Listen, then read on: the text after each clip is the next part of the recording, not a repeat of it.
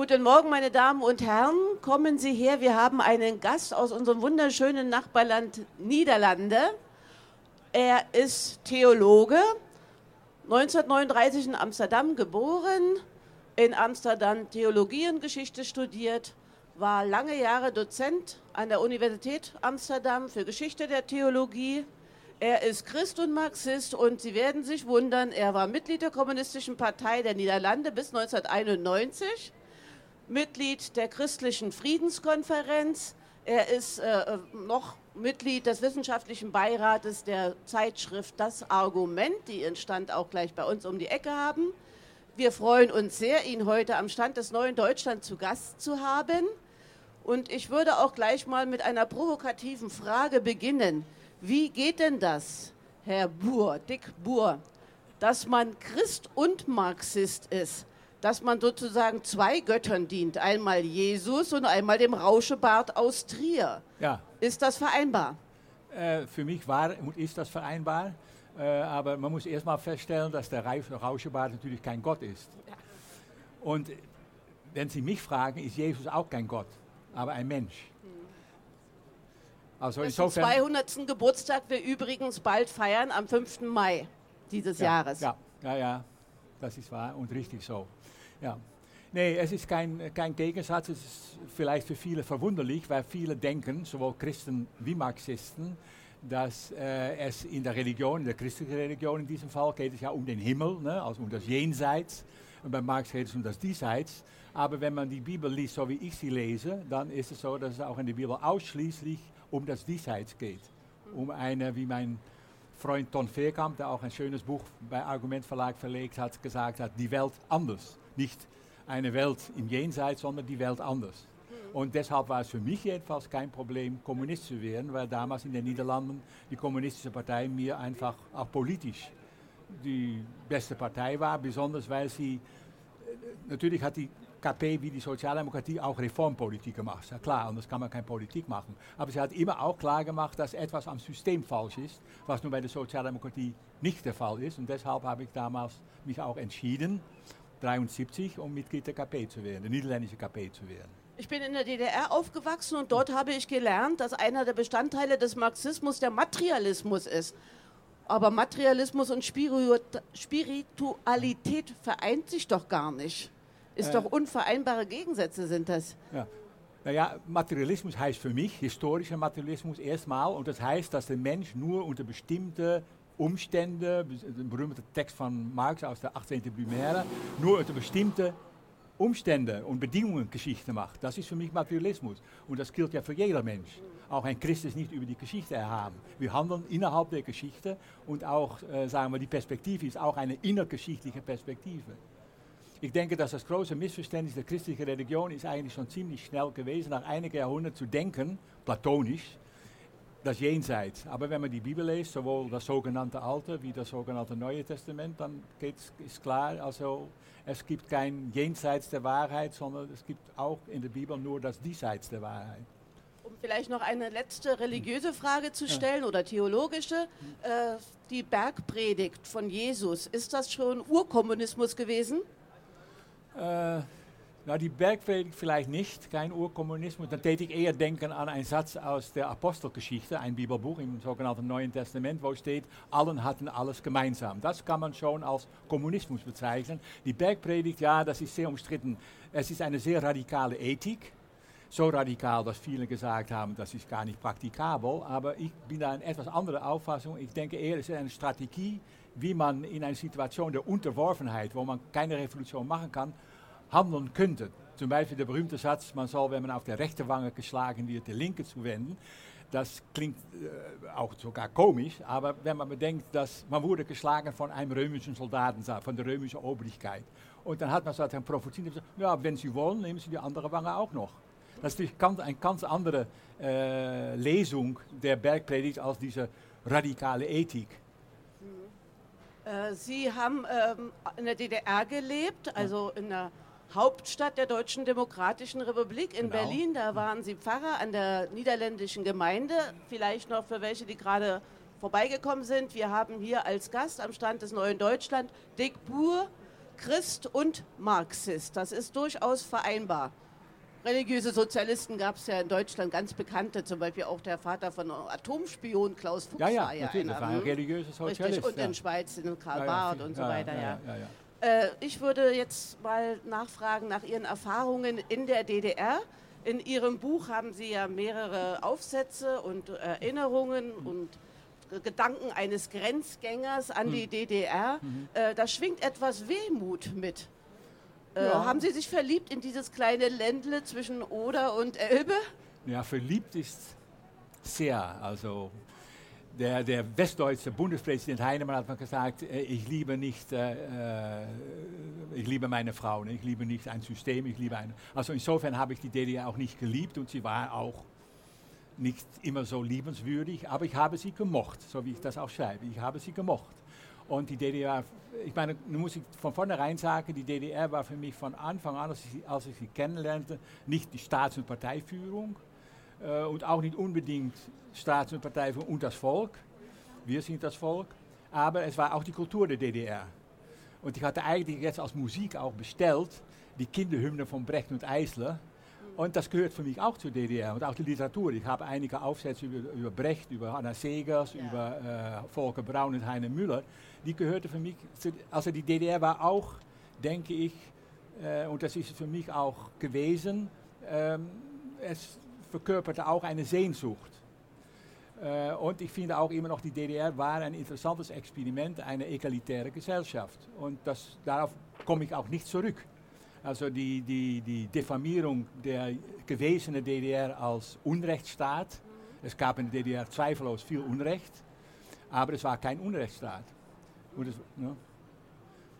Wie viel waren denn eigentlich an der niederländischen Gemeinde in Ostberlin?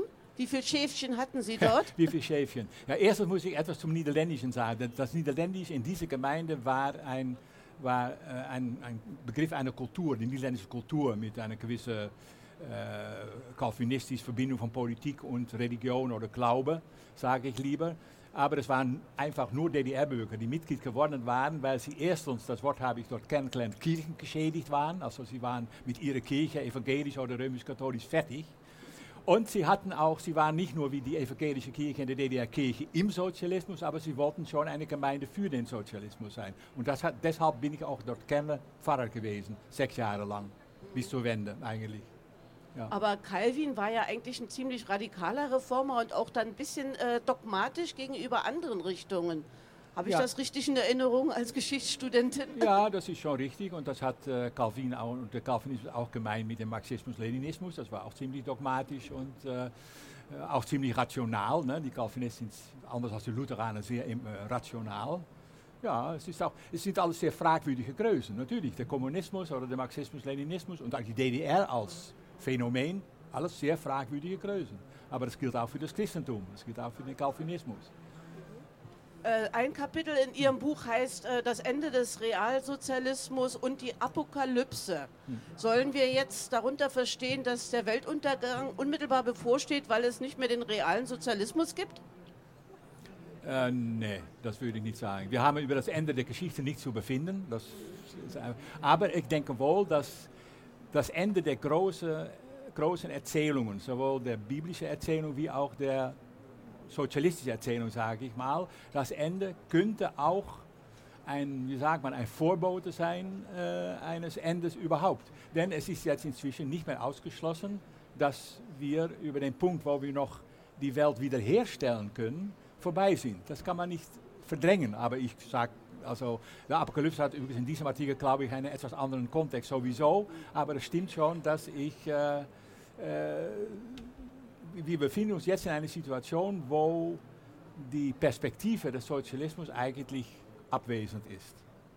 Sie ist als, als, als, als, äh, sagen wir, als praktikable Perspektive, dass man sich auch eine Strategie vorstellen kann, wie man eine ganz andere Gesellschaft realisieren könnte. Die, das ist meiner Meinung nach jetzt nicht mehr der Fall. Wir sind Ich so, meine, das ist vorbei jetzt mit dem Das ist- sozialistischen Experiment und kommt naja, nicht mehr ich wieder. sage immer dann vorläufig vorbei. Wie gesagt, wir, haben, wir wissen nicht, was alles noch passieren wird, aber vorläufig ist das vorbei.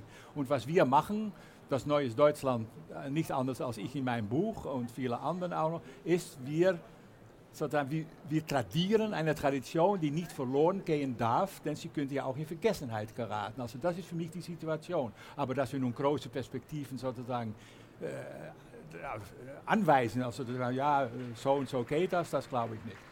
Und das ist natürlich das Problem sowieso einer linken Partei, wie zum Beispiel die Linke, die Linke in Deutschland.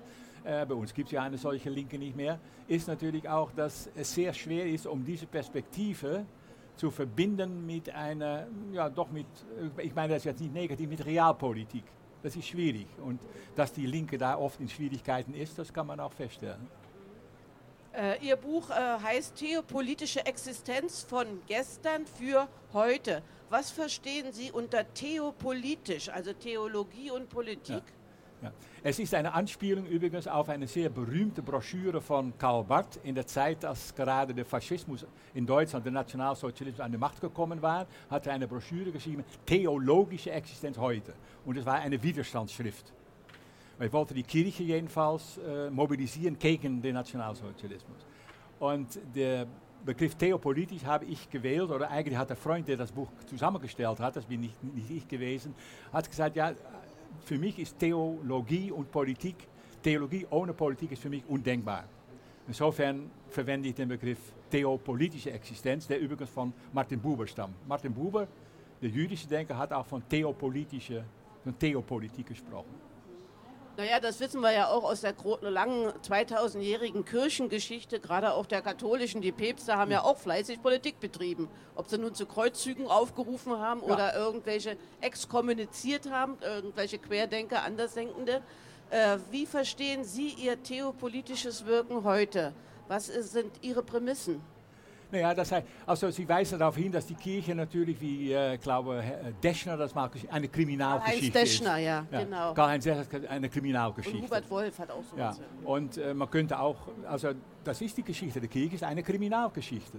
Die ist durchaus auch mit dem stalinistischen Terror zu vergleichen. Und das war Politik, natürlich, das war Politik. Und dafür ist, deshalb ist für mich Politik damals und auch heute ein Kampfplatz was Politik ist, was richtige Politik ist. Und äh, was auch Christen politisch geboten ist, ist etwas, um das gestritten, warum gestritten wird und ich streite darum. Ich überlasse sozusagen nicht einer konservative Kirche zu bestimmen, was Politik ist. Ja, sehr schön. Äh, da sind wir gleich mal auch bei, ähm, ich würde dann gerne mal auf die aktuelle Politik hm. kommen. Wir erleben überall in allen europäischen Staaten äh, Anwachsen von Rechtspopulismus und Rechtsextremen Strömung oder sogar Parteien auch. Äh, in den Niederlanden äh, ist nicht frei davon. Im Gegenteil, da war sogar einer der ersten europäischen Staaten, ja. wo wir Herr Wilders, Herr Wilders. Richtig. Ja. Genau. was Sie hatten vorhin Karl Barth mit seinem Widerstand gegen den damaligen Faschismus erwähnt. Wie kann man denn heute Widerstand leisten? Also mit den rechten Reden scheint auch nicht zu funktionieren. Nee. Das Palavern in Parlamenten oder sie zu disziplinieren nee. wollen, geht auch nicht. Nee. Ich denke, aber ich denke, das Problem, das sieht man auch bei der Alternative für Deutschland und Leute, die sich, äh, also die, die, Deutsch, die Alternative für Deutschland wählen. Das Problem ist, ein ganz großer Teil der Bevölkerung in Deutschland und in den Niederlanden ist übergangen worden. Ja. Also die sind im Stich gelassen worden. Und das hat hauptsächlich die Sozialdemokratie das, das kräftig betrieben und ist deshalb auch nicht zufällig jetzt eine Minorität geworden in verschiedenen Ländern der Punkt ist, eine linke Politik, die sozusagen wohl eine rote Linie zieht gegen Rassismus oder Anti-Islamismus und so weiter, die eine rote Linie zieht, muss irgendwie das eine, das soziale Problem, mit dem Problem, dass wir mit Menschen zu tun haben, die hier hinkommen, um hier leben zu können, das muss man verbinden. Die AfD spielt das äh, gegeneinander aus. Und es gibt auch, habe ich den Eindruck, aber ich verfolge das nicht jeden Tag, auch in der Linkspartei, auch Diskussionen jedenfalls. Das ist richtig. Soll man verbinden, wie soll man, aber ich denke, man muss das unbedingt verbinden. Es kann nicht so sein, dass die Opfer äh, des Systems in Deutschland ausgespielt werden gegen Opfer des Systems, die sich dann hierhin bewegen.